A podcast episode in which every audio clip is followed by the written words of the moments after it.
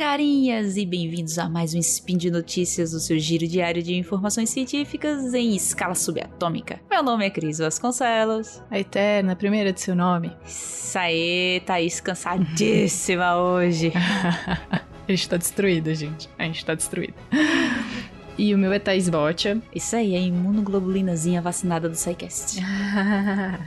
Agora professores estão vacinados aqui em São Paulo. É uma felicidade é... E hoje, dia 4 Gaia do calendário Decátria e terça, dia 22 de junho de 2021 do calendário Gregoriano. Pega o teu cafezinho que a gente vai conversar sobre o Aedes. E uma versão diferente, um que não pode transmitir o vírus da dengue. Speed Notícias.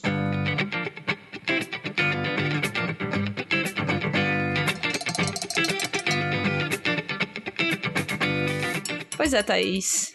Conversar falando daquele apanhado geral da dengue, aquela coisa bem só redondinha, para quem não sabe o mínimo sobre a dengue. Então vamos lá. A dengue, pessoal, é uma doença que é causada por um vírus.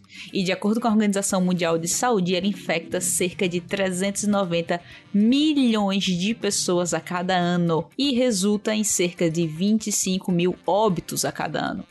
Ela está entre as 10 principais ameaças à saúde global. E, como todo bom brasileiro já sabe, ela é disseminada através das picadas do mosquito, principalmente da espécie Aedes aegypti, tá, pessoal? Além disso, todos nós sabemos que não criar um ambiente propício para a reprodução do mosquito é uma boa forma de combate à dengue mas que poucas pessoas realmente se preocupam com isso e realmente vão fazer isso, né? Por isso que os cientistas do mundo todo têm estudado formas de combater essa capacidade que o mosquito tem de transmitir a dengue. E até porque existem mosquitos resistentes a inseticidas. Quem tiver aí achando que inseticida é uma boa forma, você tem mosquito também que resiste a inseticida, tá, pessoal? Então a gente tem que achar outras formas aqui de combater o mosquito. Tem mesmo, tem mesmo. Tudo depende muito do ser humano. O comportamento diário do ser humano de, demora, né? Pra pegar. A gente já percebeu isso. Mas é, Cris, por isso cientistas tentam diversas formas de modificar os mosquitos para que eles sejam incapazes de transmitir o vírus. E um desses pesquisadores entrou para a lista da revista Nature de cientistas que mais ajudaram a moldar a ciência em 2020. Olha que bonito. Isso porque a pesquisadora Adi Utarini conseguiu reduzir em 77% os casos de dengue em uma cidade na Indonésia ao liberar seus mosquitos modificados. Eu tô fazendo aqui o, o símbolo de aspas. A Utarini e seus colaboradores passaram a última década estudando esses mosquitos e infectando-os com a bactéria Wolbachia. Essa bactéria impede que o Aedes aegypti seja infectado pelo vírus da dengue e interfere na sobrevivência do vírus por competir pelos nutrientes e melhorar o sistema imunológico do mosquito. Muitos aspas nesse sistema imunológico do mosquito. É, exato. A gente vai falar aqui dos modificados entre aspas também, porque o mosquito está somente infectado por uma bactéria, sem nenhuma modificação genética que foi realizada nele, nem no mosquito e nem na bactéria. É isso aí, Thaís. A Wolbach, ela é uma bactéria que é capaz de infectar artrópodes. Isso é, ela é capaz de infectar insetos de modo geral e ela foi descoberta a primeira vez lá em 1924 em um mosquito, mas só na década de 80 os cientistas perceberam que essa bactéria tem uma capacidade extraordinária de se espalhar entre os mosquitos. Ela passa principalmente de modo vertical, ou seja, das mães insetos para os seus filhotes. E algo bem interessante dessa espécie de bactéria é que ela tem diversos mecanismos para garantir que os indivíduos infectados sejam melhores em se reproduzir do que os não infectados. Assim, se um pequeno número de mosquitos portadores da bactéria Wolbachia for liberado em um bairro, rapidamente quase todos os insetos locais acabam sendo infectados também e ficam livres do vírus da dengue. E foi exatamente isso que a Altarini fez. Alguns testes pilotos já, já haviam sido realizados na Austrália lá em 2006 e os resultados mostraram que a técnica poderia funcionar. Mas esse foi o primeiro ensaio controlado randomizado que ocorreu na cidade de Yogyakarta, na ilha de Java, na Indonésia, que tem mais de 400 mil habitantes. A metodologia utilizada é um padrão ouro para esse tipo de estudo, mostrando assim que a Wolbachia realmente interfere na capacidade de uma população de mosquitos em transmitir o vírus da dengue. Os ovos dos mosquitos foram espalhados em 2017 e a partir de janeiro de 2018 os dados de pessoas com sintomas de dengue começaram a ser coletados e os exames realizados para confirmar a infecção. sendo essa parte do estudo finalizada em março de 2020 devido à pandemia. Ou seja, a redução dos casos não foi só não foi um resultado das pessoas em casa, uma vez que o estudo foi conduzido antes da pandemia de Covid. É, Thaís, e também é importante ressaltar que eles não simplesmente chegaram lá na cidade e liberaram os mosquitos e os ovos dos mosquitos infectados, não.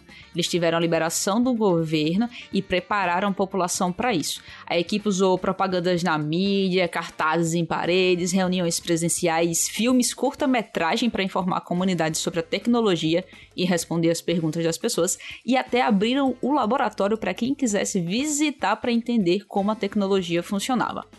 Como falamos, eles trabalham com isso há mais de uma década. E um dos grandes problemas foi conseguir o acordo com o governo e a confiança da população, o que provavelmente atrasou um pouco os resultados. Quando os pesquisadores iniciaram o teste lá em 2017, suas pesquisas mostraram que o projeto tinha o apoio de 88% do público. No entanto, com o sucesso nos resultados, a comunidade ficou muito entusiasmada e solicitando que a pesquisa fosse ampliada para outras regiões.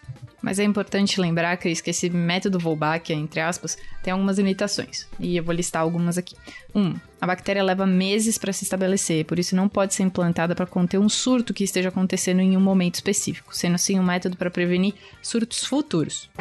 2. Ela só funciona quando os insetos infectados pela Wolbachia atingem uma prevalência de pelo menos 80%, o que requer muito trabalho e forte apoio da comunidade. 3.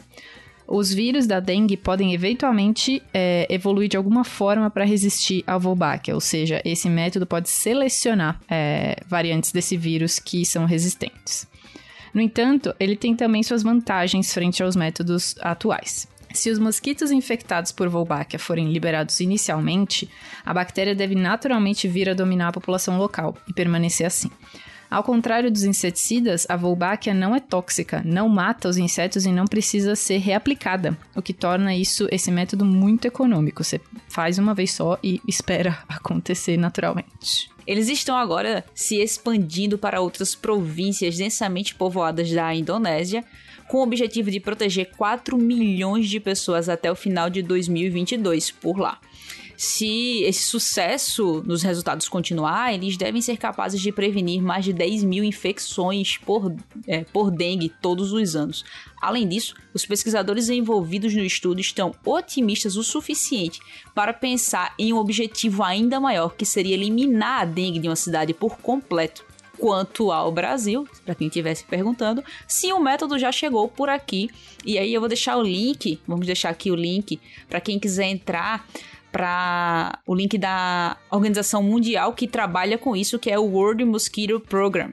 Aqui no Brasil já existem testes controlados sendo conduzidos pela Fiocruz no Rio de Janeiro, Niterói, Campo Grande, Belo Horizonte e Petrolina. E até agora, Cris, de acordo com os dados da organização, 7 milhões de pessoas vivem em regiões onde mosquitos com a Wolbachia já estão sendo liberados. E a meta da organização é cobrir pelo menos 75 milhões até 2025 e pelo menos meio bilhão até 2030. Vale lembrar que a Wolbachia ela não protege o mosquito apenas contra a dengue, também parece atuar contra outras doenças que o Aedes aegypti carrega, incluindo, incluindo zika e até febre amarela. E por hoje é só, pessoal. Ouça o Spin todos os dias para ficar informado sobre os mosquitos de laboratório que estão em sua região. Lembrem de lavar as mãos e de não aglomerar, por favor. Deixe no post seu comentário, elogio, crítica e xingamento esporádico. Lembramos ainda que esse podcast só é possível por conta do seu apoio no patronato do SciCast, no Patreon, no Padrim e no PicPay. Um grande abraço e até amanhã. Até amanhã, beijo, gente. Vão se vacinar se vocês puderem. Isso aí.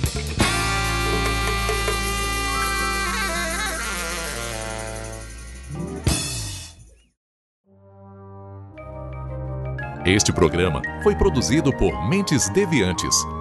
deviante.com.br